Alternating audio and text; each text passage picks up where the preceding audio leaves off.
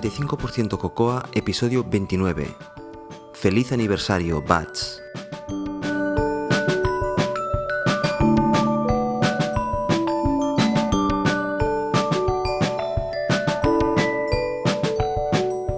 Jesús, ¿cómo estás? Pues muy bien. Aquí preparados para grabar un podcast bastante interesante, yo creo. Y tanto. Bueno, ah, os cuento. ah, hace poco, no sé si ahora, hace un mes o hace una semana, o, pero en esta época, hace un año que Jesús, ah, mi compañero de penas y, dolores en, en, en Binary Tricks, puso a la venta Bats.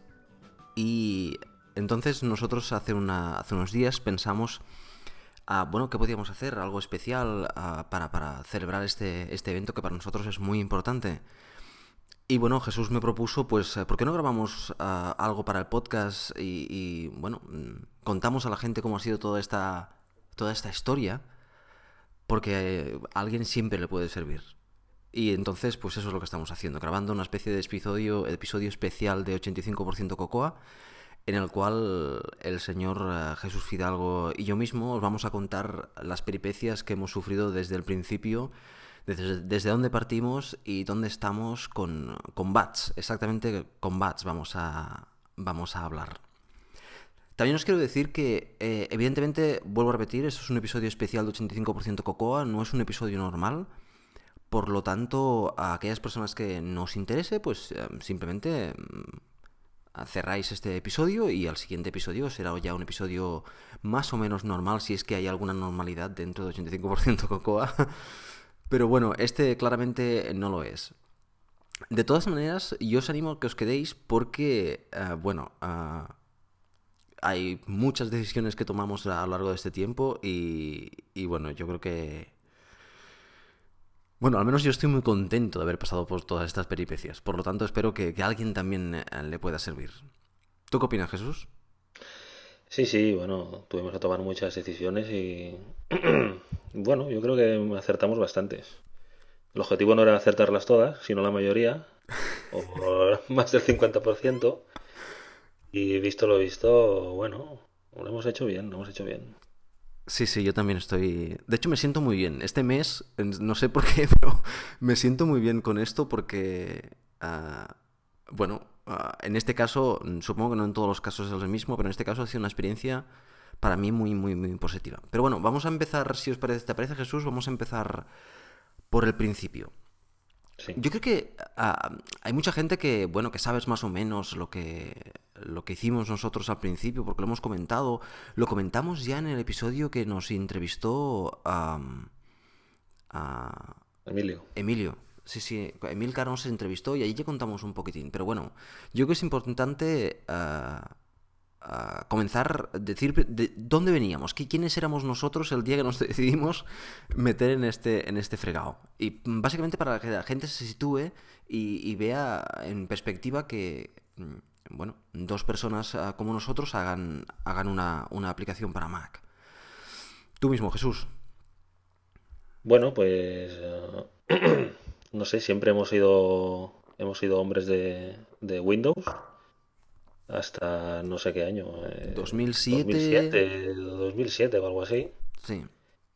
Eh, bueno, eh, tengo que decir también que hasta el año 2007 pues llevábamos trabajando juntos tú y yo en, en la misma empresa durante siete años. Desde el año hecho, 2000, efectivamente. estábamos uno detrás del otro y bueno, compartíamos muchas experiencias, ¿no? Eh, muchos conocimientos y muchas bromas y muchos cafés. Efectivamente. Y, Bueno, y todo- bueno, tú pues Todo eso decir que a, a lo que nos dedicábamos era a, a programar en C. a permanecer, sí. Sí, sí. Y bueno, tú tuviste ahí una etapa de la vida que te querías comprar un portátil y le diste muchas vueltas y te, y te compraste un MacBook.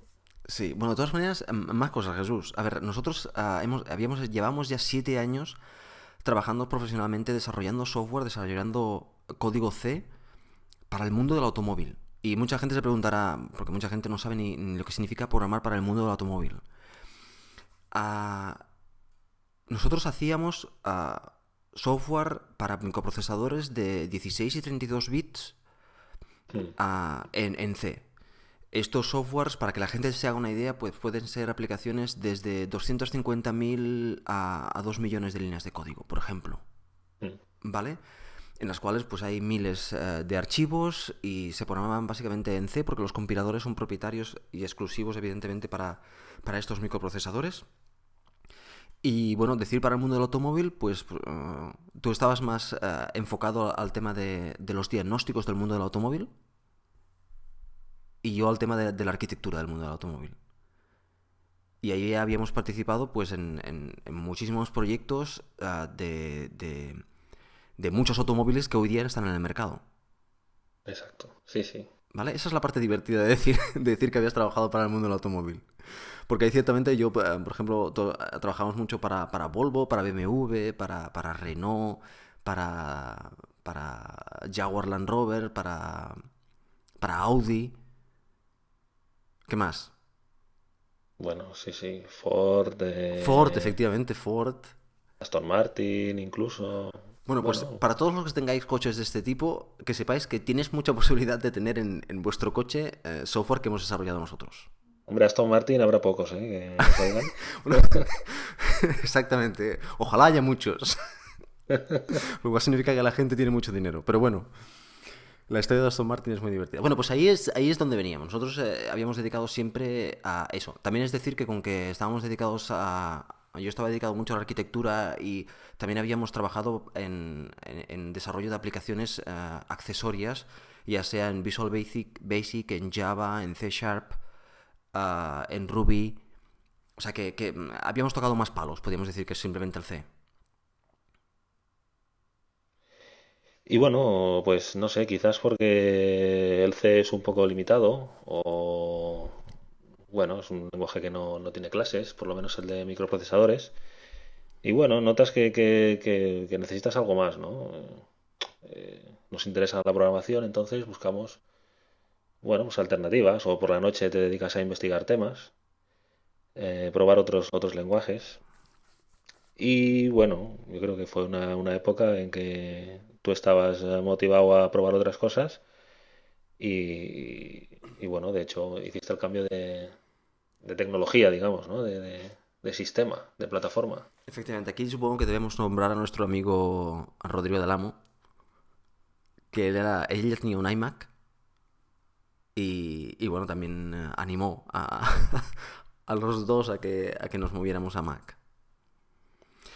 Y bueno, pues ahí vino, eh, nos pusimos a, a, a, dentro del... De, nos compramos un Mac y, en, bueno, en cuanto, al menos en mi caso, en cuanto vi el, el sistema operativo y, y, me puse a trastear, yo no tenía ni idea de, de, de Objective-C ni de qué lenguaje de programación era el nativo para, para el mundo de, de Apple.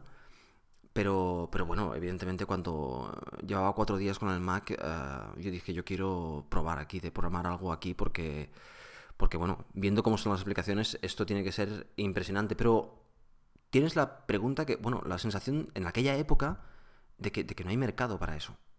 De que vas a programar por el amor al arte, porque no hay empresas que te vayan a contratar, no hay posibilidad de trabajar en, en esto y, y bueno... Uh, simplemente el hecho de que te das cuenta que realmente en el mundo Mac la gente nos compramos las aplicaciones, hay aplicaciones uh, a muy buen precio, muy buenas aplicaciones y muchas. Y eso nosotros de donde veníamos al menos no lo teníamos. Yo supongo que eso fue también, al menos en mi caso, lo que, lo que me hizo tirar de, de la posibilidad de poder uh, ponernos a programar para el Mac. Sí, de hecho, tú lo tuviste o estuviste trasteando casi un año hasta que, bueno, descubrimos eh, o descubriste que había todo el mundo este movimiento indie, ¿no? De desarrolladores. Eh, y bueno, me, yo me acuerdo que me, me, comentaste de oír algún podcast de, del Scott y tal. Y yo realmente también me quedé sorprendido, ¿no? De, de, cómo funcionaba en el mundo Mac el tema de las aplicaciones. Muchas, muchas, o un gran sector son, son desarrolladores pequeños, ¿no? Y, y, no sé, viendo, viendo que había posibilidades y que, bueno, pues teníamos, estábamos motivados, pues yo, yo bueno, entonces me, compré yo el, MacBook. Eh, bueno, sencillamente para, para probar, para probar a hacer una aplicación. Y, decidimos que lo, bueno, fue en, hacia finales del 2008, creo recordar, decidimos que lo íbamos a, íbamos a intentar hacer algo, con pocas pretensiones, algo incluso gratuito, simplemente por el hecho de aprender a, hacer una aplicación y a que estuviera accesible a, la, gente, ¿no? Efectivamente. Pero bueno, yo creo que la parte buena ahí es que cuando nosotros nos planteamos, supongo que la experiencia de, haber trabajado muchos años en aplicaciones muy, muy grandes, también te, te, te, ayuda y, y, planteamos muy claramente que queríamos buscar una aplicación pequeña, no excesivamente compleja, a, más o menos algorítmica, porque nos gusta, estamos conocidos en, el tema de algoritmos y tal. Y ah, eso, buscar una aplicación. Y entonces, ah, bueno, apareció la posibilidad de, de, de, BATS, ¿no?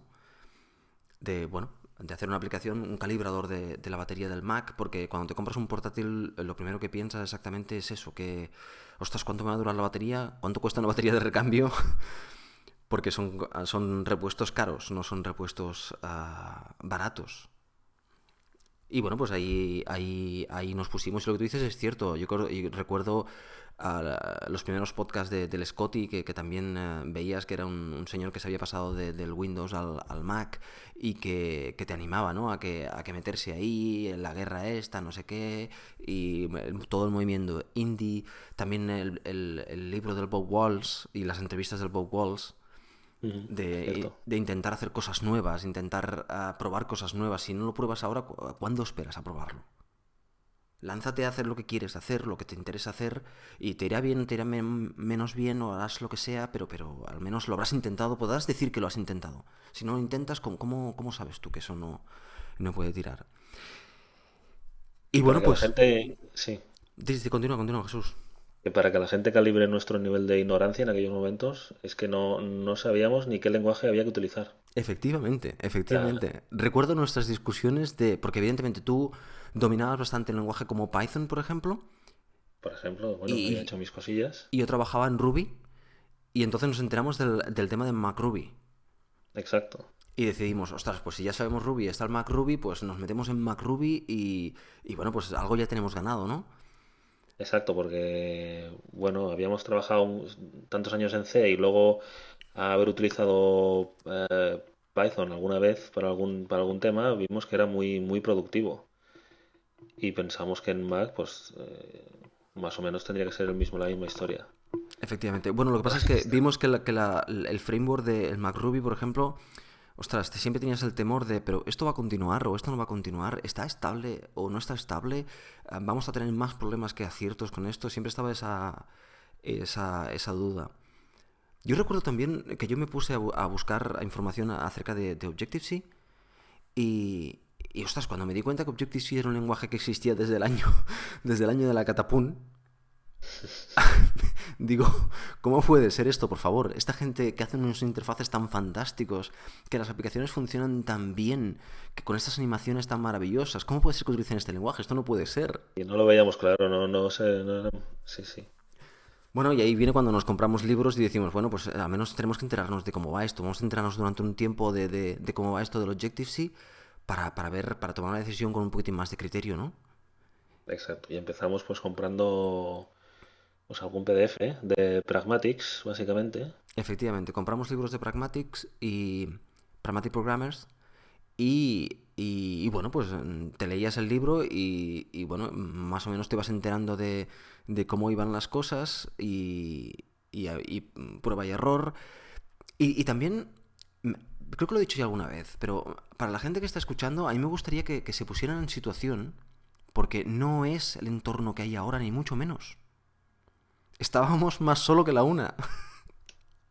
o sea, no había, no había nada. No había podcast, todo lo que había era en inglés. Eh, bueno, evidentemente con el inglés nunca hemos tenido problemas, eso es una suerte. Pero eh, no había comunidad, eh, no, había muy poca información. Toda la gente que trabajaba para el mundo Mac te parecían gurús. Sí. ¿Vale? porque, porque tú estabas tan lejos de todo aquello.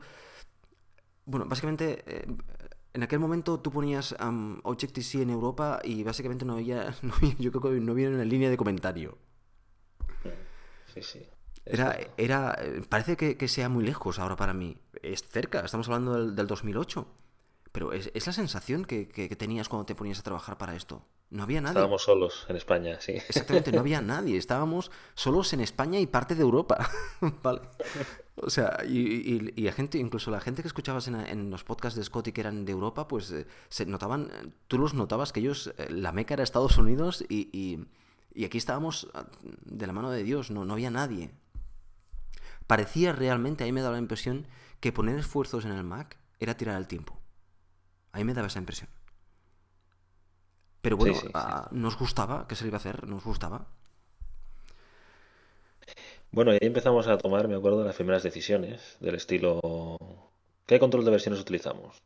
Pues bueno, tuvimos que mirar, eh, pues Mercurial, Git eh, y no sé si algún otro. Bueno a, todo, eso debemos decir que nosotros llevábamos ya un montón de años utilizando controles de versiones eh, súper potentes para, para, para, los proyectos que utilizábamos. O sea, evidentemente nosotros teníamos claro Mm, básicamente es que necesitamos un control de versiones. No, no, no, había, no había, duda porque eso es, era nuestra idiosincrasia del, trabajo de día a día. Nosotros habíamos trabajado con, con, muchísimos controles de versiones diferentes y bueno, yo creo que ah, queríamos probar otra, otras cosas que no teníamos en el trabajo en aquel momento. Sí, eso es cierto. ¿Tú estuviste trabajando con, con Mercurial? Sí, yo hice las pruebas de Mercurial, tú las de Git, creo. Tú sí, yo las de Git, y entonces, eh, con que vimos que el kernel de Mercurial estaba un poquitín más verde, pues eh, seleccionamos Git, aunque hubiéramos podido coger cualquiera de los dos, porque al fin y al cabo la filosofía son muy similares. También estuvimos eligiendo el dónde subir los repositorios. Exactamente. El repositorio central, que no sé cómo encontramos... Uh, Unfathel, bueno, sí que sé, eh, estuvimos buscando mm, bastante y probamos varios antes de... Recuerdo Assembla ah, y, otros más que no, Recuerdo la imagen, pero no recuerdo los nombres. Y nos quedamos con, con Unfathel, que tenía, por aquel entonces eran unos pocos que tenía ah, repositorios privados gratis. Mm. Sí, sí. Y bueno, en algún momento del tiempo, no sé si tú o yo los dos juntos decidimos que íbamos a ir por Objective-C. Objective-C, con Git, Caranfadel, bueno, digamos que antes de picar la primera línea de código del, proyecto, pues ya tuvimos que movernos bastante. Pero bueno, íbamos aprendiendo, leyendo el libro o los libros de Objective, y a la vez íbamos preparando estas decisiones, digamos. Efectivamente. Y bueno, yo recuerdo, me parece que son las navidades del, del 2008 o así, no, es, bueno, recuerdo unas navidades eh, entregándome los libros de Objective-C en las vacaciones y, y, bueno, y evidentemente los dos teníamos un trabajo a tiempo completo ah, y, y críos. Y crío uno cada uno en aquellos momentos. Efectivamente. Ahora tenemos dos cada uno. Y trabajábamos pues básicamente a partir de las 10 de la noche. 10 de la noche, a 1 de la mañana, 2 de la mañana, bueno. Efectivamente. Eh, y, y, hemos comentado varias veces, Jesús, el hecho de que ah, trabajábamos a ráfagas. Había épocas en las cuales simplemente no, no, no podías ponerte delante del ordenador y, había otras épocas en, las cuales y, éramos bastante productivos y o había épocas en las cuales tú avanzabas y yo no avanzaba y, a la inversa. Sí, era un, era un poco, dentro de la constancia más o menos, era un poco anárquico también, sí. Lo, buena, lo bueno era que nos veíamos en el trabajo al día siguiente y comentábamos los temas. Efectivamente, a la hora del café y cuando no teníamos reunión y teníamos un rato de descanso, pues siempre comentábamos la, la jugada y yo recuerdo también la las guerras una detrás de otra, porque eso, el aprender a programar para una plataforma nueva eh, es una guerra. O sea, ¿cómo hacemos esto? No sé, dos días en, cómo hacemos una cosa, peleándonos ahí contra, viento y mareada, ah, cualquier cosa, la cosa más mínima. La cosa más mínima, sí, sí, sí. No sé, eh, em, Git, por ejemplo, Git, perdón, Bats es un agente, o sea, está en el, en, en el toolbar pues cómo se pone una aplicación ahí. es que todo era una guerra, ¿te acuerdas? Sí, sí, sí. todo era... La, decisión más tonta era una guerra, sí, sí. Era... Sí, sí, bueno, ¿cómo, ¿cómo se hace esto? Ostras, pues he encontrado esta entrada de este blog en este sitio que, nos dicen ah, esto, allí, pam, pim, pam, y buscando, buscando como, como locos. Eh, porque hay otra cosa importante, y es que la gente que, que aprende un lenguaje o a programar para, para, para, para Mac. Lo que encuentras en los libros suele ser lo absolutamente estándar, pero nadie hace una aplicación mm, estándar. es cierto, o sea, tú haces una aplicación que, más, más que en las aplicaciones estándar, sino que te ofrece el framework base, tú te fijas en, no, yo quiero que se comporte como aquella, aquella aplicación de allí, que hace aquello, pero aquello que lo haga como aquella otra. O sea, tú montas una aplicación, diseñas una aplicación basándote en tu experiencia y en, cosas nuevas que quieres hacer, pero dudosamente quieres una aplicación como el template que, que arranca cuando creas un nuevo proyecto con Xcode. Mm, es cierto. O sea, tú quieres, evidentemente esa es la gracia, ¿no? El hacer cosas diferentes, pero con que en nuestro caso no teníamos ni puñetera idea, pues todo, era una, una batalla, todo era una batalla constante. Bueno, nos fuimos planteando eh, ¿cómo llamarlo? Pues pre-releases o algo así.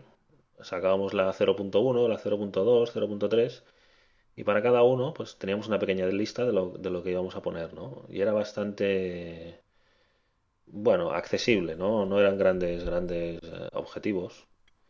Y yo creo que eso nos fue bien, fuimos progresando. El llegar a la 0.3, pues hombre, el día que la acababas, pues... Eh, estábamos contentos, ¿no? Y empezábamos a trabajar para la 0.4.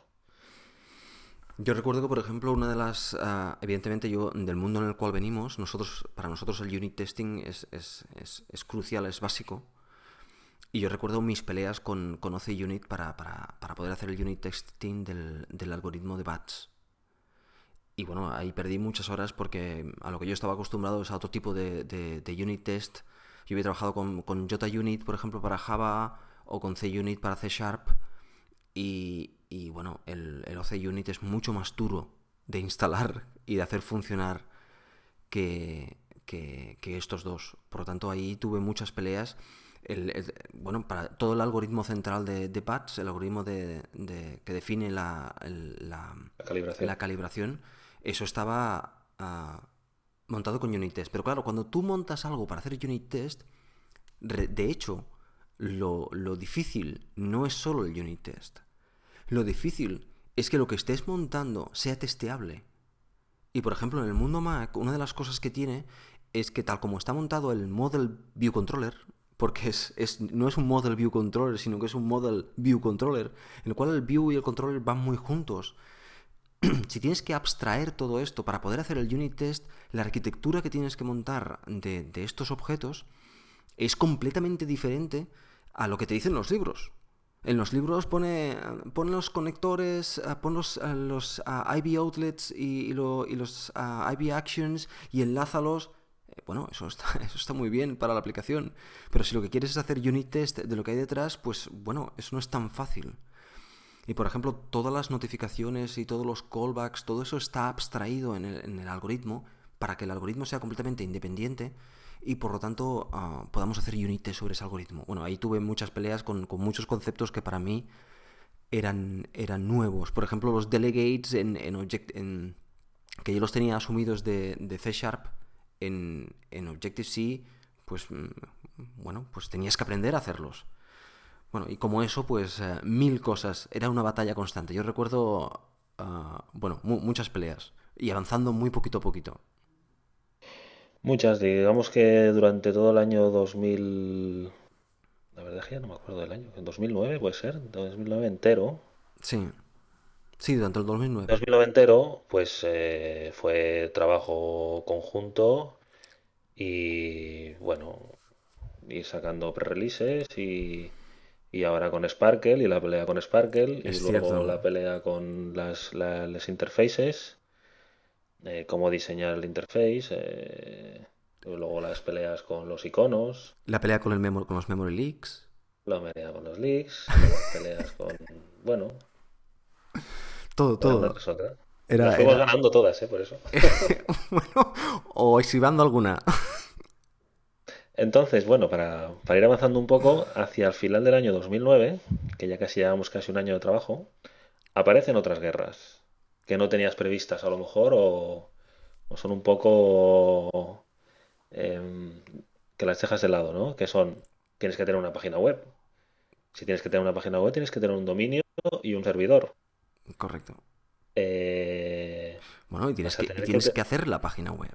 Es que hacer la página web. Vas a tener que tener una, tener una plataforma de pago o hacértela tú. ¿Lo Oh, vas a hacer tú el pago en PayPal o lo vas a hacer a través de una de una bueno, de una plataforma comercial esa fue, eh, esa fue dura, ¿eh? que hay varias? Eh, ¿cómo va el tema de los serials? ¿La aplicación tendrá serial? ¿Cómo se generan? Eh, ¿cómo se generan en la plataforma que va que va a hacerse el pago? Bueno, ahí fue una época también complicada. Sí, yo recuerdo la... el- Bueno, eh, yo me estuve muchísimo peleando con el Pay- con PayPal porque pensábamos montarlo con PayPal al principio, ¿recuerdas? Y Después estuvimos ah, probando diferentes f- ah, tiendas online que te podías bajar e instalar y montar tú mismo. Mm. Ah, y bueno, básicamente era un... eh, sí, sí, todo el mundo decía que más o menos funcionaban, pero hacer funcionar aquello era, era, era muy duro. Bueno, básicamente te tenías que dedicar. Todo esto tenemos que decir que es que no teníamos tiempo, que lo hacíamos todo por la noche cuando estábamos ya destrozados de, de trabajar y con los críos y tal, y, y los fines de semana y tal. Por lo tanto, el- a pesar de que, de que supiéramos Ruby, a pesar de- del HTML, CSS, que todo esto que supiéramos saber, a- el, el ponerte por la noche y hacer el- algo que, que, que fuera semiprofesional era, era muy duro, era muy duro. Y Sí, bueno, porque tú- también de conocimientos gráficos no teníamos muchos. Y bueno, sufrimos mucho para conseguir un resultado semiprofesional, exacto. Con mucha prueba y error, mucho fijarse en la gente que lo hace bien, intentar copiarlo, y venga, y venga, y venga, hasta que te sale algo decente. Y, y sí, sí, y así fuimos progresando. Yo creo que fue todo un año de, de chupar de, de muchos, de muchos, de muchas fuentes, mucho mm, tragarnos como, como lo hacía otra gente, las páginas web de otros productos, ah, mm, cómo vendían otra gente. Yo me recuerdo las aplicaciones que más me gustaban, pues ir a las tiendas, porque ahora mm, tenemos la Mac App Store desde principios de año, pero ah, entonces no era ni un rumor, ¿vale? No, no era ni un rumor. sí. Eh, y entonces teníamos que montar una tienda para vender nuestro software. Y, y bueno, y, y todo nos parecía ah, bastante duro y bastante difícil de montar. Yo me- las, mis peleas con PayPal, yo pensaba, Dios mío, esto puede llegar a funcionar alguna vez. Y bueno, recuerdo un, un podcast de... ¿Cómo se llama esta gente? De eh, Manton Rees y, El Yalkut, Daniel Yalkut. y el Daniel Jalkut hablando de Fast Spring. Y eso que vas corriendo oyendo el podcast y dices, uy, Fast Spring, esto, esta palabra me la tengo que aprender porque cuando llegue, cuando llegue voy a navegar a ver qué es esto. De hecho, estaban comentando que todo el mundo se estaba yendo a Fast Spring o una cosa así. Sí, Y, y nosotros corriendo exactamente, y yo, Jesús, escucha el episodio no sé qué de, de que hablan de esto. Y bueno, es que todo era... La verdad es que ahora si te lo miras con perspectiva, dice, qué locura, qué locura desde, desde el principio hasta el final, qué locura, qué montón de cosas. Sí, por ejemplo, otro, otro simple detalle era el icono de la aplicación. Correcto. ¿Qué hacemos? Vamos a intentar hacerlo. Lógicamente quedó un churro. Eh, vamos a comprar uno. ¿Dónde se compra un icono? ¿Y cómo va esto? ¿Y, y- y lo puedes utilizar en aplicaciones comerciales? ¿Y, qué resolución? Y venga, y venga. Efectivamente, bueno, el, el hecho de pedir presupuestos a gente profesionales que hacía icono. Pero claro, aunque tampoco no estábamos puestos en el mercado, a- a pe- pedir aquí en España tampoco sabíamos a quién pedir. ¿A quiénes pedimos? A, a los americanos, a los mejores. Y los presupuestos que nos daban eran, bueno, inasumi- eh, inasumibles. Ah, echarse a llorar, sí, sí. Vale, esa gente comenzaba a, cobrar por coger el lápiz para dibujar. O sea que, que- que- que era, bueno, para nosotros era inasumible. Y al final lo que hicimos es comprar un icono. Comprar un icono en una... en- Debo tener el link por ahí, pero hay varias webs conocidas que venden iconos y con, con fines comerciales. Efectivamente. Depende de cómo lo vayas a utilizar, si para tu uso personal o comercial de, eh, de no sé qué nivel o comercial de, de otro nivel, pues eh, son más caros o más baratos, pero vamos. Y yo creo que andaban en el entorno de 100 dólares o algo así. Sí, sobre los 100 dólares, efectivamente. Y, y bueno, evidentemente eran menos originales que que triggearan tu propio icono exactamente customizado para tu aplicación, pero lo que sí que es cierto es que nos salvábamos la papeleta y eran iconos de bastante calidad. Sí, Bueno, ahí está, el icono de Bats es un icono comprado por 100 dólares. correcto, sí, sí. Y, y bueno, pues pues con eso ya estábamos contentísimos porque de hecho nosotros habíamos, yo tengo todavía mis bocetos de diferentes iconos que había hecho y uno de los que habíamos pensado era exactamente eso, una batería de automóvil. Ya que estamos en el mundo del automóvil, pues eh, venía perfecto. y bueno, a mí me hubiera gustado que la batería hubiera perdido. O sea, e, esta batería que tenemos del, del icono de Batch es una batería como muy impoluta, muy perfecta. A mí me hubiera gustado que uno de los polos de la batería hubiera perdido un poquitín con un color así azulado radioactivo.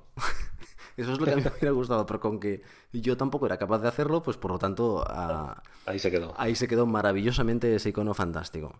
Y bueno, la otra fue la página web. Que la página web, ah, bueno, pues, ah, bueno, pues la montamos y yo recuerdo que tú te trabajaste todo el tema del diseño de, las texturas y de las iluminaciones de, la página web y, los, y las tipografías y tal. Y, y, muchos detalles los hiciste también con, con, uh, con Drawit. Con Drawit, sí.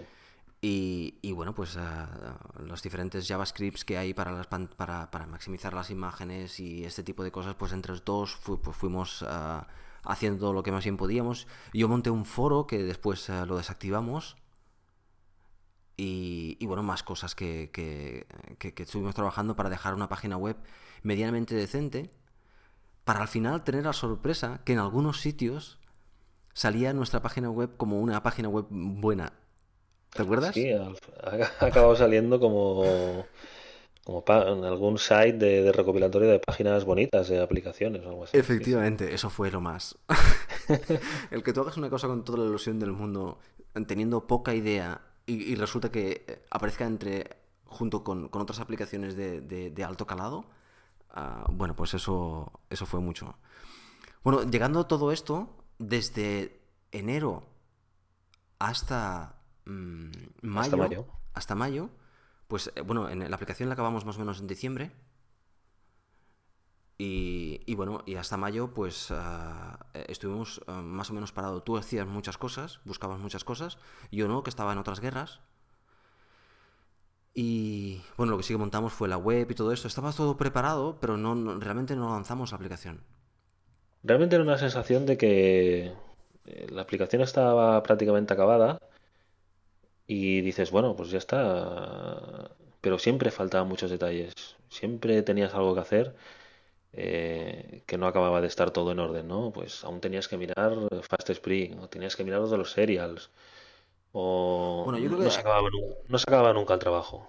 Ahí tuvimos un frenón por cosas que, ya eran muy esotéricas para nosotros. Nosotros, veniendo desde el punto de vista de programación pura, para, para, microprocesadores y tal, el hecho de eh, la web, el Fast Spring, uh, PayPal, uh, ¿Cómo recibir los pagos? ¿Cómo el IVA? ¿Qué íbamos a hacer con el dinero? bueno, si iba a haber dinero, porque tampoco teníamos la, certeza de que íbamos a vender tres, tres, tres, licencias. Simplemente era que nosotros nunca habíamos creído en el software libre y por eso nos, compra, nos compramos las aplicaciones. Software libre desde el punto de vista de software gratis. Eh, son cosas diferentes que quiero dejar claro, que es una cosa es el software libre, en el cual tú das las fuentes, y otra cosa es el software gratis. Son dos cosas diferentes. Y nosotros nunca habíamos creído en, el software gratis, entonces eh, por eso pensábamos ponerle un precio más o menos simbólico. Esa fue otra guerra poner un precio. Aunque curiosamente eh, es una guerra que, salvamos bastante rápido porque más o menos los dos teníamos claro el, rango. Sí.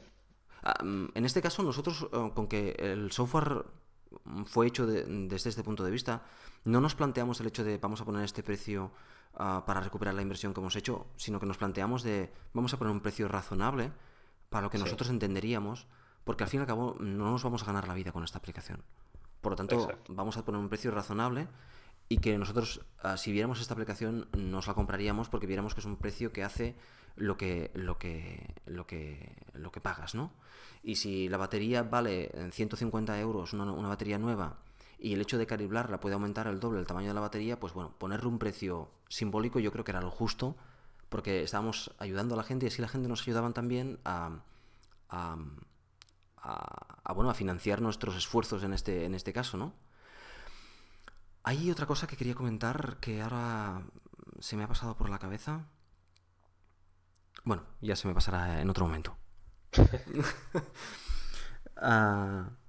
Bueno, todo esto que después de, hacer las últimas pruebas ya con Fast Spring, pues y ver que era que aquello más o menos funcionaba, pues, eh, pues el año pasado, a finales de mayo, pues, una noche tal como hoy o algo parecido, pues digo, se acabó. Hoy activo, activo la página, activo los, los pagos, activo todo Fast Spring, lo habilito todo. Y que sea lo que Dios quiera. Había trabajado en modo, en modo test, que puedes trabajar en modo test en Fast Spring, simulando los, los, los pagos. Había comprado yo tres o cuatro veces, la había recibido, todo perfecto. Habilité todo. Y me acuerdo que mandé un correo a macupdate.com. Digo, claro, ahora la gente, ¿cómo sabe que esto está disponible? Porque no se lo habíamos dicho a nadie. Eh, bueno, me di de alta en Mac Update como developer. Es la, página esta que salen listadas todas las aplicaciones y todos los updates que salen de todas las aplicaciones eh, de Mac. Y dije, bueno, pues mandé el, correo, me di de alta, eh, hice allí, introduje los datos de la aplicación y pensé, bueno, pues cuando salga esto, esté habilitado, pues a ver qué pasa. Y esto fue una noche a las tantas de la madrugada, como tantos otros días. Y al día siguiente, pues... Eh, espérate, espérate, Jesús, no sigas.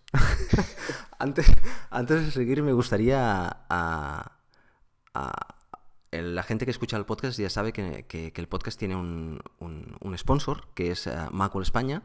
Y yo quería aprovechar, hacer una pequeña introducción en nuestra charla para, hablar un poquitín de Macul. Y aprovechando que tú estás aquí, voy a hablar de una sección que, lo confieso, es la única sección que yo no leo de Macul. Y lo entenderás perfectamente. Voy a revelar a toda la audiencia que nuestro amigo Jesús Fidalgo aquí es un gamer Hombre, hasta la médula. Cierto, cierto. O sea, eh, en, las conversaciones de café de las cuales hemos hablado antes, el, señor Jesús Fidalgo habla mucho de, de games, de juegos y tal, y, evidentemente yo no tengo ni idea de juegos, es un tema que, a mí mm, pues no me gusta, pues no me gusta, que es que no, no lo vivo como, como lo viven otras personas, podríamos decir. Yo no juego nunca nada, no, no me gustan los juegos, pero tanto tú como Rodrigo como otros personajes ah, del trabajo pues ah, ah, habláis, habláis de juegos. Pues bueno, hay una sección en, en, en Macul España que lo, es la única sección que solo me miro las fotos, porque, porque realmente no me interesa lo que dicen. Y, me he preparado aquí los, los, tres últimos Macwalls. No, los tres últimos no, el último ah, todavía lo, tengo ahí encima, todavía no me lo he abierto. Para, para, decirte tres aplicaciones que hablan. La sección es la sección de entretenimiento. De hecho hay dos, una de iPhone y otra de Mac. Pero hoy, haciendo honor a Bats, no voy a hablar de iPhone, sino solo voy a hablar de Mac. Y, por ejemplo, en los últimos episodios hablan de... Digo los nombres en inglés, pero no sé ni qué estoy hablando. Es Battle Station Pacific de Civilization 5 y de Lego Harry Potter 1.4 o 1.4. ¿Conoces alguna de estas? Eh, sí, la segunda. Civilization 5. Sí, las otras realmente no. Vale, pues yo no os puedo decir de, si la sección es buena o no es buena, porque como he confesado antes, no, no, no, no leo esta sección. Es, una, es la única sección que me salto directamente. Miro las fotos, que son muy chulas normalmente, porque son bastante muy espectaculares. Eso sí, no puedo negar que las imágenes de los juegos son espectaculares. Mucho más espectaculares que, las de las aplicaciones. Pero no la leo. Bueno, pues deciros que, que eh, Macul tiene esta sección y que como siempre dentro de Macworld pues tiene la misma calidad que tienen todas las secciones de Macworld. Esto lo veo simplemente mirándolo, porque como está estructurada y la clasificación, lo mejor, lo peor, bueno, el fabricante, el precio y, bueno, eh, estoy seguro que a pesar de que yo no la lea, tienen la misma calidad del resto de aplicación, del resto de, secciones de Macworld, de Macworld que, es eh, de lo mejorcito. Y bueno, también deciros, ah, no voy a decir los nombres de las aplicaciones por respeto a, a Bats, como os digo, pero que en la siguiente ah, página está entretenimiento iPhone. Y en esta sección pues es lo mismo. Ah, veo que son, son juegos y son juegos de, de, iPhone. realmente no sé si hay más secciones de juegos porque ahora mismo... Mm, Sé que hay más cosas en las cuales aparecen juegos, pero no sé si es... Eh, no, no, lo sé, no lo puedo decir. Yo sé que esta sección siempre me la veo, porque además siempre está, la, eh, está justo antes o, después de la librería técnica. Eh, bueno, y de, la sección dominio público, que últimamente he participado. Y bueno, con que está por ahí, pues la conozco, que es su situación geográfica dentro de la revista. Pero bueno, como ya os digo, no me la leo. Ah, ya sabéis, Macworld España nos ayuda a que, a que más gente pueda conocer 85% Cocoa y por lo tanto podamos ayudar también a más developers a, darse a conocer. Y es por eso que quiero felicitar a, felicitar a nosotros, quiero decir, es por eso que quiero dar las gracias a Macworld España por, por hacer este esfuerzo y, contar con nosotros, contar con, con, nuestro pequeño podcast con 85% Cocoa. Jesús, es un placer tener Macworld entre nosotros, macho. Cierto. Bueno, quiero decir, eh, a mí me encanta tener una revista que... Ah, bueno, y además es una revista que yo hoy día si te pones en la web hay, hay mucho más iPhone que, Mac. Y mm. en Macworld siempre he tenido esa consistencia de que de, esa, de, ese equilibrio entre todo, entre el hardware, el software, el Mac, el iPhone, el iPad, no sé, me gusta eso, me gusta eso. Unos cracks. Unos cracks, unos cracks, efectivamente, unos cracks. Gente muy buena tiene que tener trabajando Macworld España. Algún día deberemos decirle a Macworld España que nos inviten a, ver las instalaciones eh, que tienen en Madrid. Hostia, sí, sí. ¿De que sí? Ah, tengo que decir que a veces me, da, me dan un poquitín de envidia, ¿eh? porque... Bueno, a veces no, siempre. Porque miro a las secciones y esta gente reciben todo el hardware ahí y juguetean con ello y eso... Bueno, no sé si darme envidia porque no se lo deben quedar, ¿no? El hardware. que lo, tienen que devolver, ¿no? seguramente, seguramente. Porque si se lo quedan ya es la leche. Sí, sí, porque evidentemente estas personas cuando revisan tanto hardware eh, en el número anterior revisaban los nuevos MacBook, el MacBook Air, los MacBook Pros y bueno, evidentemente los reciben, los prueban, los, los, ah, los machacan, los... Ostras, está muy bien eso, el poder ah, bueno, ¿qué se le va a hacer? Lo dicho, gracias Macol España. Jesús, te he cortado antes, cuando estabas a, punto de, dar el pistoletazo de salida a, a Bats. Bueno, ¿qué pasó el día siguiente de activarlo? De activar toda la, máquina de Bats. Pues pasó, bueno, que habíamos dado, o sea, la aplicación tenía, me parece que en aquel tiempo eran 60 días de prueba.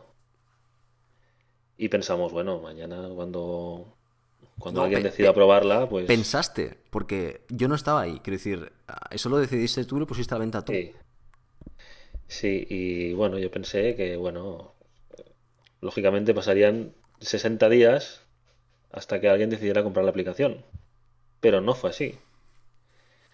No fue así, ya las iba refrescando. Claro, yo estaba en el trabajo, iba mirando si había alguna novedad.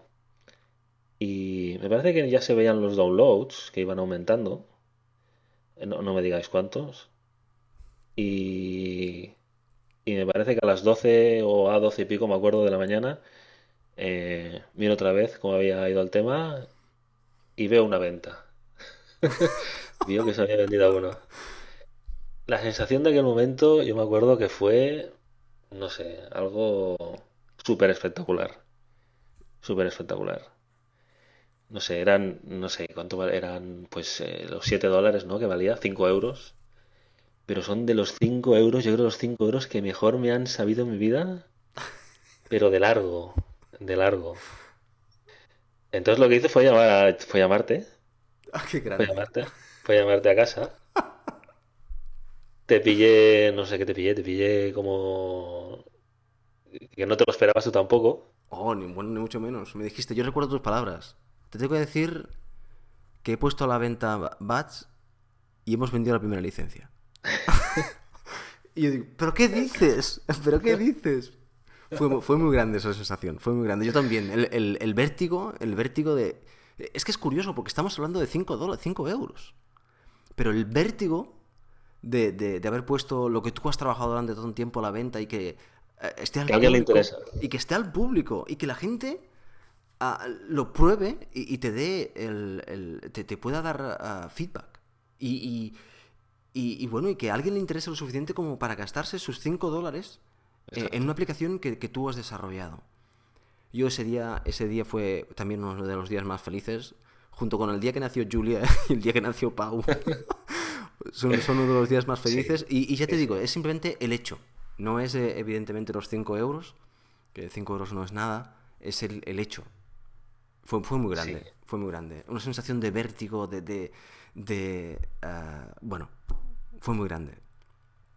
Fue muy espectacular, sí. Eh, Además yo me acuerdo durante aquel día pues hubo ventas, hubo entre 15 o 20 tranquilamente. Y bueno, no nos lo creíamos, o sea,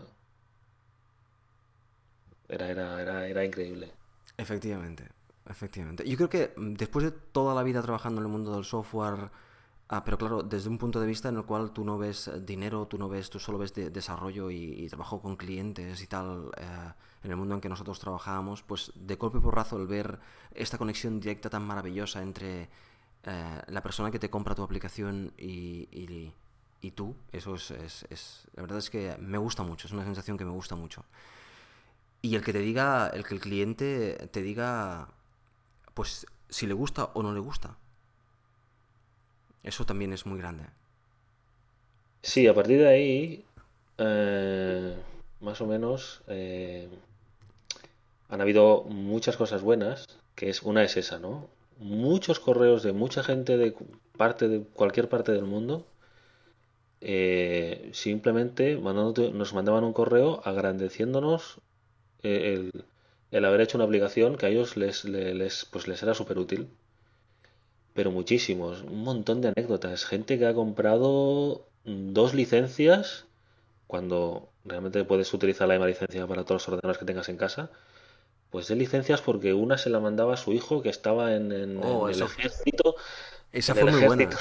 de Estados Unidos, no sé dónde. Me acuerdo que tú a, a ese señor que compró esas dos licencias, tú le llamaste diciéndole que si, te, si le devolvías una, porque seguramente se habría equivocado.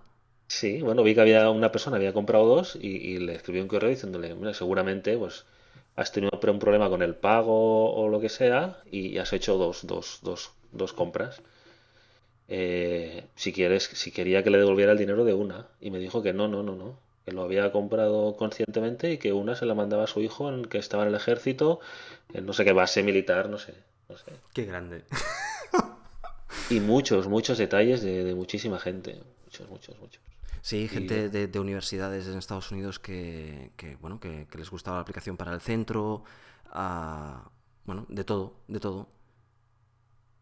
Y bueno, gente pidiendo cómo utilizarla en colegios, o si había alguna forma de utilizarla en, masivamente en colegios, o gente de Apple, no sabe con, con, bueno, sí, trabajadores, supongo, ¿no? sí, trabajadores de Apple que te piden una, una, una, una licencia, bueno, de, de todo, de todo. Ah, y bueno, eh, también el día en que a alguien no le funciona. Sí, pues claro, eh, las aplicaciones todas tienen, todas tienen problemas, ¿no? Todas tienen bugs y efectivamente, pues hemos tenido pues, eh, más o menos de manera gradual que hacer updates porque ha habido problemas. Sí, evidentemente. Pero bueno, también decir que ha habido mucho, mucho correo de soporte ah, de gente que, bueno, pues que mm, no usaba posiblemente correctamente la aplicación. ah, ah, Sobre y todo, bueno, es una sensación un poco que no te sientes a gusto, ¿no? Que bueno, que, funciona. que tú tienes el respeto por esas personas que, que- que han confiado en ti y tú quieres, tú quieres responder con la calidad máxima, que es lo que, lo que, lo que, a lo que nosotros también estamos acostumbrados, a responder a- con la máxima calidad. Y no siempre es posible responder a todo el mundo exactamente con la misma máxima calidad, porque los criterios de calidad son muy efímeros y cada uno tiene, que, tiene el suyo. claro, te han gastado el dinero en algo, ¿no? Entonces ellos esperan que les funcione. Y si no les funciona, pues tienes que atenderles. Entonces, claro, esto lo seguíamos haciendo por las noches.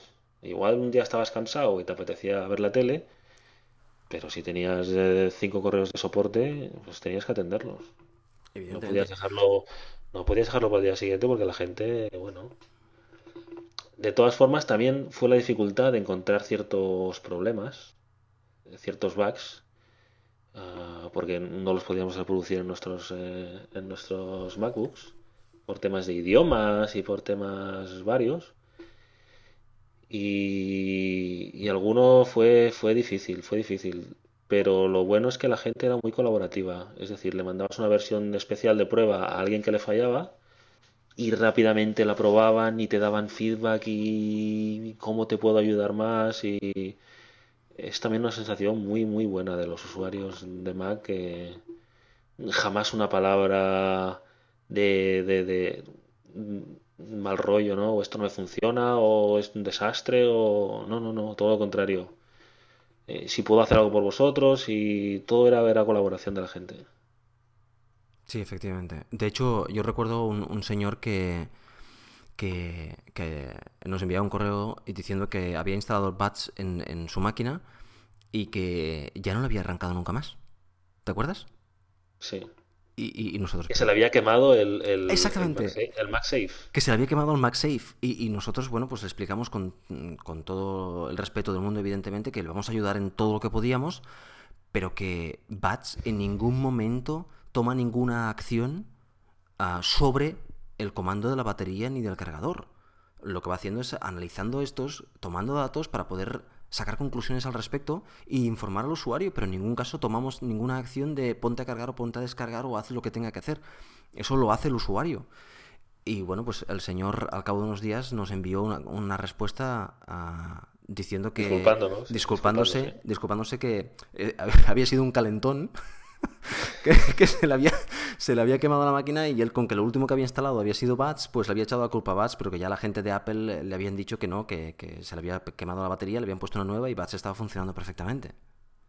Sí, yo me acuerdo que eso fue un domingo que me levanté, miré el correo a primera hora y ves, viste el correo y se me, se me cayó el, mundo al, suelo, es decir, me vine abajo totalmente. Me acuerdo que te llamé. Sí. Mira, mira, mira el correo de soporte, ¿qué pasa? Y, yo estaba, estaba muerto realmente. Y fuiste tú cuando, cuando eh, dijiste, bueno, es que esto realmente es que es imposible, esto es una casualidad cósmica, pero es imposible que... Sí, sí, efectivamente. Y sí, sí, se acabó, se acabó demostrando, sí, sí. y bueno, días, días muy buenos también que hubo es... Eh, bueno, pues entonces íbamos mandando pues a, a blogs de importantes eh, pues Mac App Storm o eh, yo creo que eh, no pasamos de ahí el nivel. Yo creo que íbamos cada semana enviábamos pues una nota de prensa o oye hay esta aplicación nueva pues si te interesa revisarla que tienes una licencia y muchas muchas páginas importantes publicaron un pequeño efectivamente por ejemplo en, en... texto sobre Bats en agosto se publicó en Macworld, en Estados pues Unidos. Hubo un, día, hubo un día que fue una, una gem que la llaman ahí, o Weekly Gem, o Mac Gem, no me acuerdo exactamente, eh, de Bats. Y yo me acuerdo, bueno, eso fue un día muy importante también, porque, bueno, explícalo tú también, ¿no? Que estabas trabajando y, qué pasaba. No, no, dale, dale tú. Que yo es que ese, ese día estaba muy nervioso. Pues eh, no sé a partir de qué hora, de las 5 de la tarde, pues empiezan a llegar, a llegar bueno, cada vez que se produce una venta, pues Fast Spring nos envía un correo eh, personal avisándonos, ¿no? Tal persona ha comprado, tal. Y era, bueno, pues era un correo tras otro de pim, pam, otra venta, otra venta y otra venta. Y, y bueno, decimos, bueno, a ver qué pasa, qué pasa. Y es cuando empiezas a navegar empiezas a ver las visitas que tenemos en la, en la página web, porque tenemos Google Analytics, y vemos que hay, pues, eh, que todas las páginas vienen de, de Macworld o de, no sé, o no sé si era de 9 to 5 Mac o una de estas muy, muy potentes. Y dijimos, arrea, que nos has hecho una, una, una revisión de la aplicación en, en Macworld, por ejemplo. Hostia, y venga, y aquel día vendimos, no sé, yo me acuerdo que eran como 80 licencias, no sé, 500 dólares, 400 dólares, una locura absoluta. Claro, para, para nuestras pretensiones era, era una locura. era una locura absoluta. El hecho de vender 80 licencias en, en, un día, pues para nosotros era, era, era mucho, era mucho, evidentemente. Fue el más bestia ¿eh? que ha habido, lógicamente, sí. Sí, sí. Se han repetido. Sí, sí. Bueno, se han repetido el hecho de que pues eh, hay días que aparece alguna revisión en algún sitio y entonces eh, suben eh, las ventas más o menos. Uh, pero, pero bueno, esos, esos días de, 9 to 5 uh, Mac o de uh, Macworld o de otros que ha habido en diferentes países, eh, esos días hay pocos, hay pocos. Y están muy bien, están muy bien. Debería haber más, debería haber más. Bueno, y así, así seguimos, ¿no? Haciendo updates o... Bueno, sí, a mí me gustaría comentar a la gente el tema de... Hoy día mm, está la, la Mac, uh, la Mac App Store, que está muy bien, porque tú um, te das de alta en Apple das tus tu datos bancarios y te ingresan mensualmente a las ventas que hayas hecho en tu, en tu cuenta, en euros, y todo es fantástico. Pero en el fuera de este mundo, pues no, no es tan fantástico. Y por ejemplo, las ventas, eh, lo que quiere aumentar Jesús es el tema del PayPal. Las ventas a nosotros desde FastSpring eh, se nos ingresan en PayPal, en dólares. Y eso es curioso cuando vas aquí al banco y dices, no, mira, es que yo tengo estos dineros aquí en, dólares y, te dicen, ¿y qué es eso de PayPal? Y tú les explicas qué es eso de PayPal, entonces intentan investigar a ver qué es eso de PayPal, se dan cuenta que PayPal no es un banco, sino que es un sistema americano de transacciones y, no sé qué, total que no saben qué hacer, y de hecho no saben qué hacer. Ah, tú tienes el dinero en PayPal.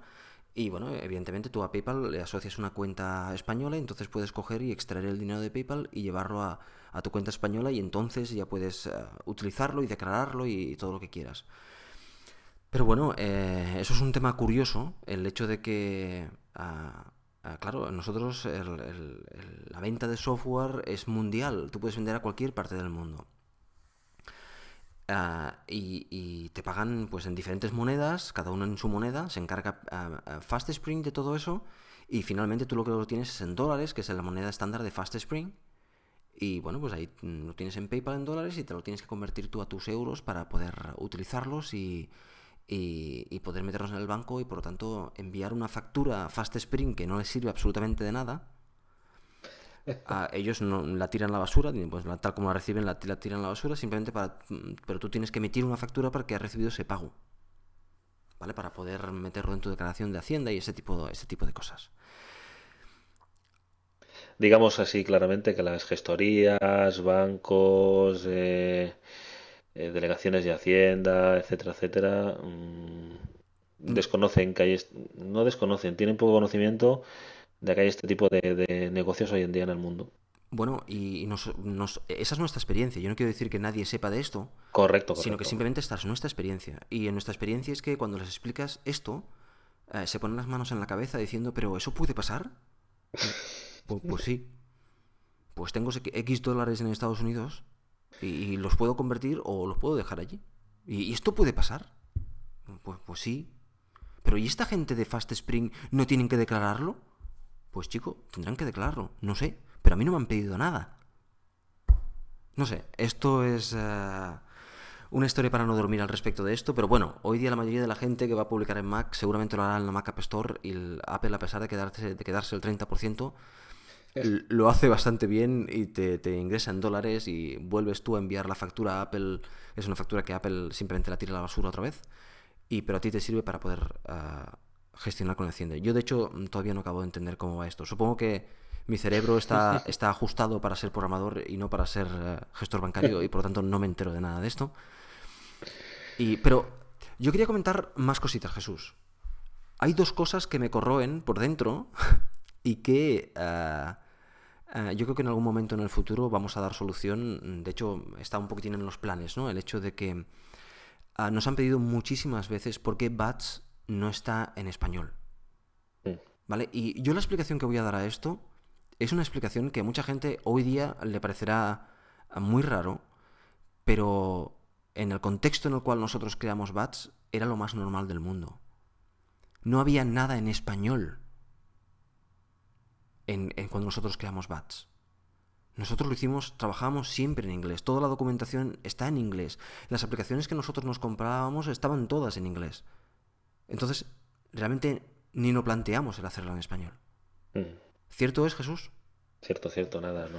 O sea, yo ahora, en el contexto que está la gente, yo entiendo perfectamente eh, que, bueno, que la gente tiene su sistema operativo en su idioma y tal. Yo lo tengo en inglés, lo he tenido siempre en inglés y, y todo el mundo de mi alrededor está en inglés.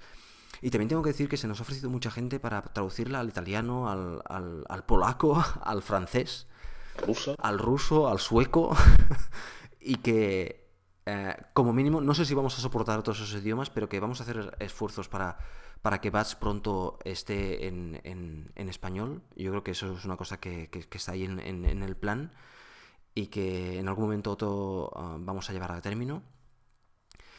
Y la segunda cosa que quería comentar ah, es el tema de la accesibilidad.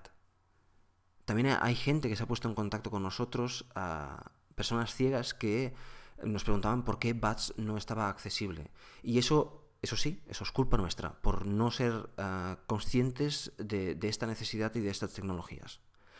Y bueno, en base a que ahora viene Lion y nos estamos mirando un poquitín más el sistema operativo y tal, pues eh, también de repaso vamos a, también a mirarnos la accesibilidad para hacer todo lo posible para que eh, las nuevas versiones de BATS también, también sean accesibles. Esto no es un trabajo fácil, no, nos va a llevar nuestro tiempo, pero yo creo que en un momento u otro vamos a hacer el esfuerzo de, de meterlo y de incluirlo y de hacerlo. Está ahí en los planes, lo que no está cerrada es la fecha. ¿Cierto, Jesús? Exacto, Lo que nos falta es tiempo, básicamente.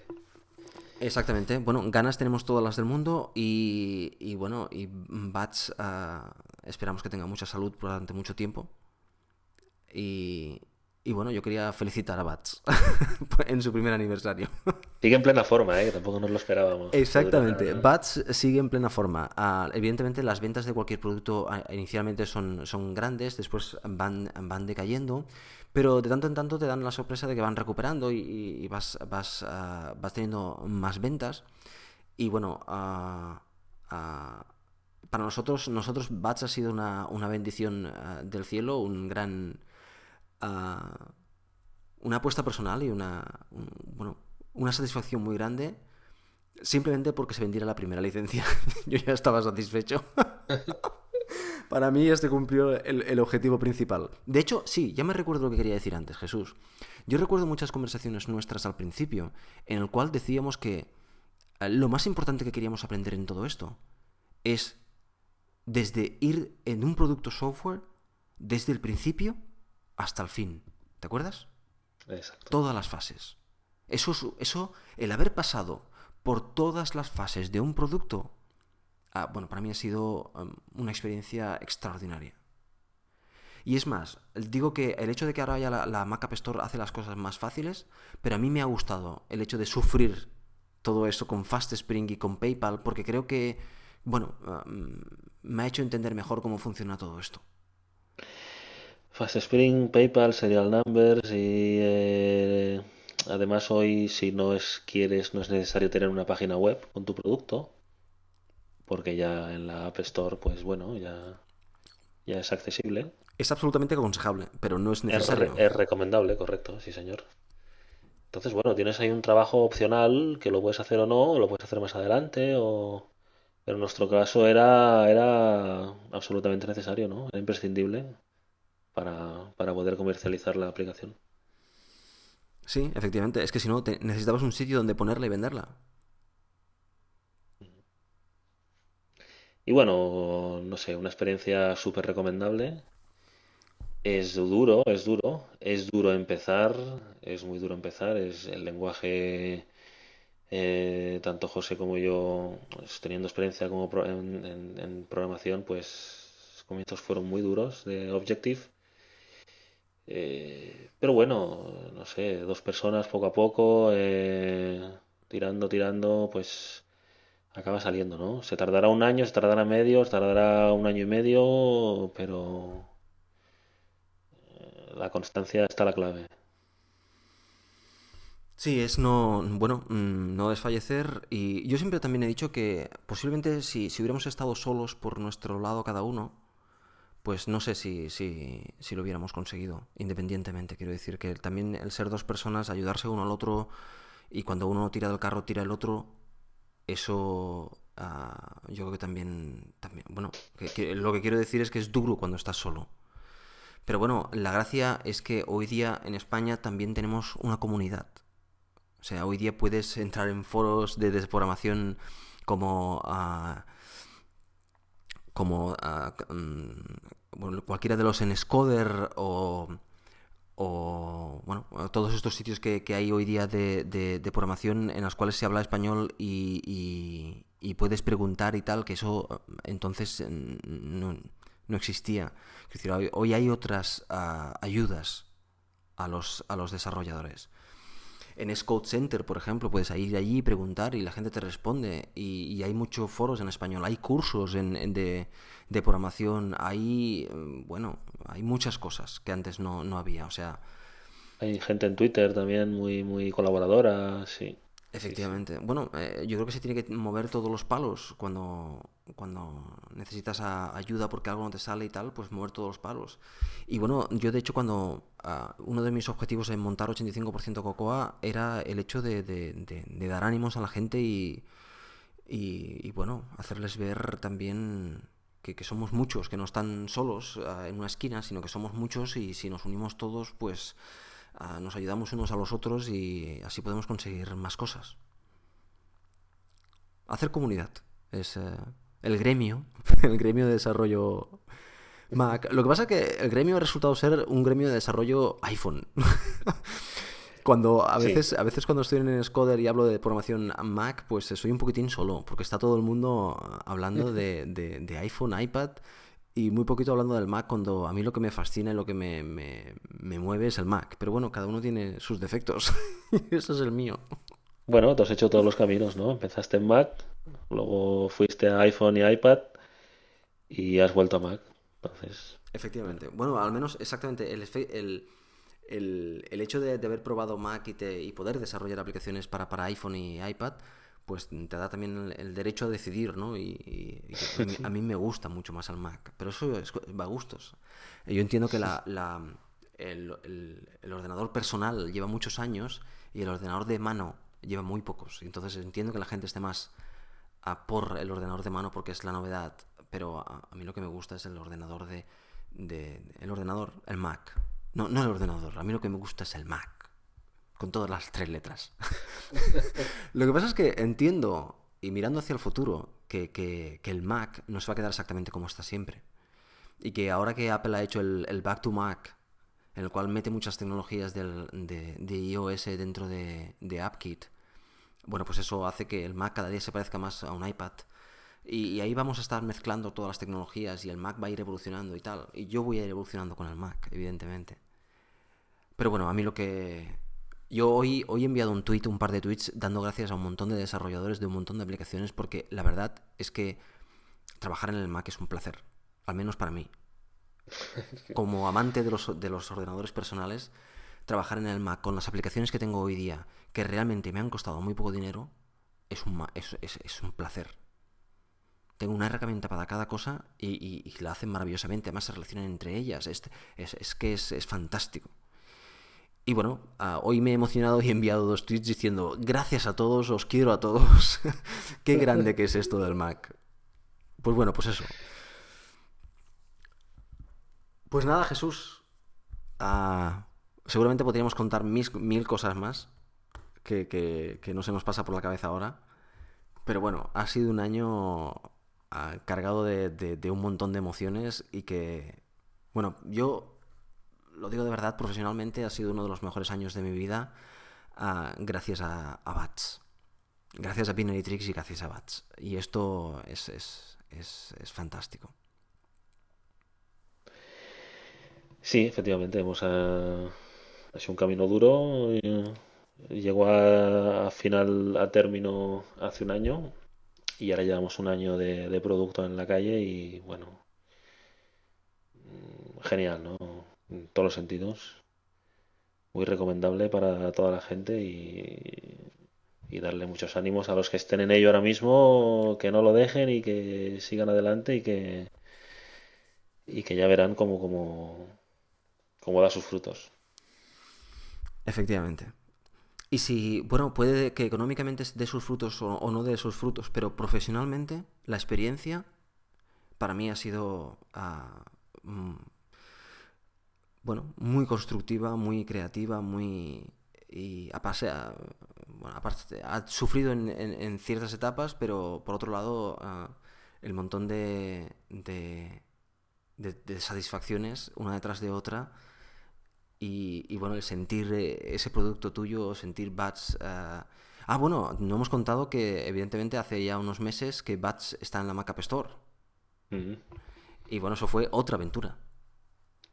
Un producto que no estaba pensado en absoluto para, para, la, para la Mac App Store, pues eh, eh, meterlo en la Mac App Store sabíamos que teníamos una librería que, incumplía varios términos eh, y por tanto tuvimos que limpiar esa librería, a meter esa librería, después meter todos estos algoritmos que hay que, son necesarios para hacer el, para que se verifique el, código que mete Apple dentro de la aplicación.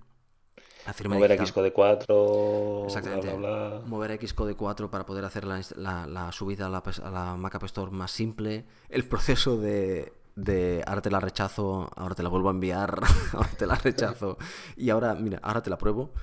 Bueno, el, el hecho de que, eso, es una curiosidad muy divertida, es lógico que cuando tú compras una aplicación puedes tener el, desliz de, de, bueno, pensar que, la, aplicación puede funcionar en cualquier sitio, pero una aplicación pensada para cargar la batería no funciona en un iMac. Eso es lógico. Pero bueno, eh, eh, también es lógico cometer el error de probarlo. Y eso es lo que, de hecho lo que le pasó a la gente de la App Store. Nos habían rechazado un par de veces bats porque no tenemos la certeza al 100%, pero a todas luces, por las razones que estaban em, diciendo, estaban probando bats en un iMac. Y evidentemente que no funcionaba. Porque em, el iMac no lleva batería. Es curioso que la primera vez que aprobaron la aplicación, la aprobaron probándola en un MacBook. Correcto. Y al cabo de un tiempo que sacamos un update, el update, que era una, cosa muy simple, fue rechazado porque provocaba un crash, nos decían. Y, pensando, pero si es un cambio más tonto del mundo, ¿cómo es posible que me lo rechaces? Hasta que vimos que el, que el, que el update realmente lo estaban probando en un iMac, no en un MacBook. Entonces, sí, fue, fue, bastante curioso. Bueno, teníamos, ya teníamos de hecho preparada la pantalla que avisaba de que eh, esta... Pasa que el, aviso era genérico y avisaba de que esta, este batch está funcionando sin batería. Porque si, tú quitas la batería al MacBook, Batch sigue funcionando, pero te indica que no hay batería. Y ya, ya estaba ese aviso. Lo único que es ah, poner ese aviso cuando además resulta que no solo no hay batería, sino que la máquina no está preparada para tener batería. Vale, que, bueno, pues ah, honestamente, no sé, cuando te compras un calibrador de batería, no sé, es que pero bueno, de todas maneras es comprensible. todo el mundo puede, puede cometer ese, tipo de errores y... Y, deberíamos estar preparados para ello. Exactamente, y ahora ya está. Ahora si instalas BATS en un, en un iMac, pues te aparece el, mensajito de que esta, este, esta máquina Apple no tiene, no tiene batería. bueno, pues ah, ya está. Otra película más. BATS en la Mac App Store. Y, y bueno, otra experiencia para, para seguir sumando. Jesús. Bueno, pues yo creo que hemos contado lo más interesante que le puede. que la gente debería saber. Eh, bueno, espero que sirva de ayuda por lo menos a alguien, ¿no? Y bueno, a, alguien decirle, aquí hemos contado someramente, no hemos entrado en detalles, si alguien eh, tiene, está en algún momento en alguno de estos pasos y quiere un poquitín más de ayuda, pues que nos envíe un correo y mira, pues no sé, decime en qué página compraste el icono o eh, Fast Spring, explicado un poquitín, podemos hacer una charla un momento y que me nos cuentes cómo funciona Fast Spring porque yo quiero poner mi aplicación en Fast Spring. Pues bueno, cualquier cosa de estas, ponos en contacto con nosotros y, no nos importará echaros un cable. Por supuesto. Porque de eso se basa, ¿no? En ayudarnos. Porque nosotros alguna gente lo hizo y lo agradecimos realmente, ¿eh? Porque hay momentos que no, no, sabes, no sabes por dónde tirar. Un poco de ayuda, uff, era súper importante. Efectivamente. Bueno, de hecho, evidentemente, una de las cosas que ah, no solo queremos felicitar a Bats, sino agradecer a todo el mundo que, nos ha ayudado durante todo este camino. Que, que, bueno, que gracias a ellos nosotros hemos podido disfrutar de todo este camino y llegar a buen, a buen puerto. Por lo tanto, gracias a todos. Jesús, un placer.